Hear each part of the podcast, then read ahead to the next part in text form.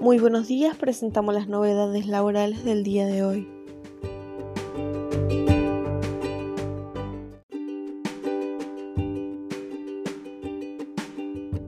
Impuesto a la riqueza.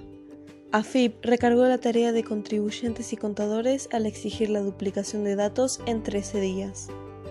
El Gobierno Nacional promulgó la Ley 27.605 que establece la creación de un aporte solidario y extraordinario de las grandes fortunas con carácter de emergencia y por única vez para apaciguar los efectos de la pandemia.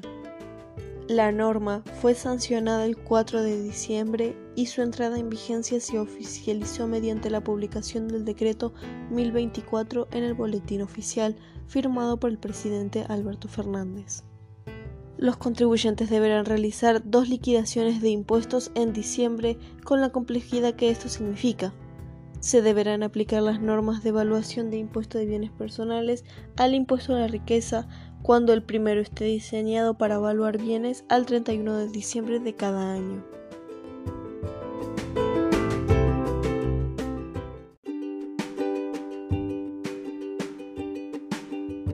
AFIP profundizará la búsqueda de cuentas no declaradas de argentinos en el exterior. La AFIP introdujo cambios en la normativa vigente en busca de profundizar la lucha contra la evasión. A mediados del 2020 se conoció que la Administración Federal de Ingresos Públicos encontró 950 cuentas de argentinos radicadas en paraísos fiscales en el exterior que nunca fueron declaradas y que le ocultaron al fisco 2.600 millones de dólares.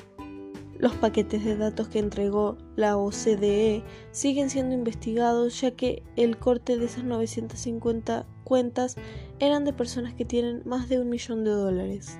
Pero ahora AFI profundizó más en esa línea y decidió introducir otras recomendaciones internacionales a la normativa vigente para fortalecer los mecanismos de intercambio de información bajo el estándar común de reporte de la Organización para la Cooperación y el Desarrollo Económico mediante la Resolución General 4888, establece la decisión de fortalecer las herramientas en materia de intercambio de información sobre cuentas financieras de argentinos alrededor del mundo.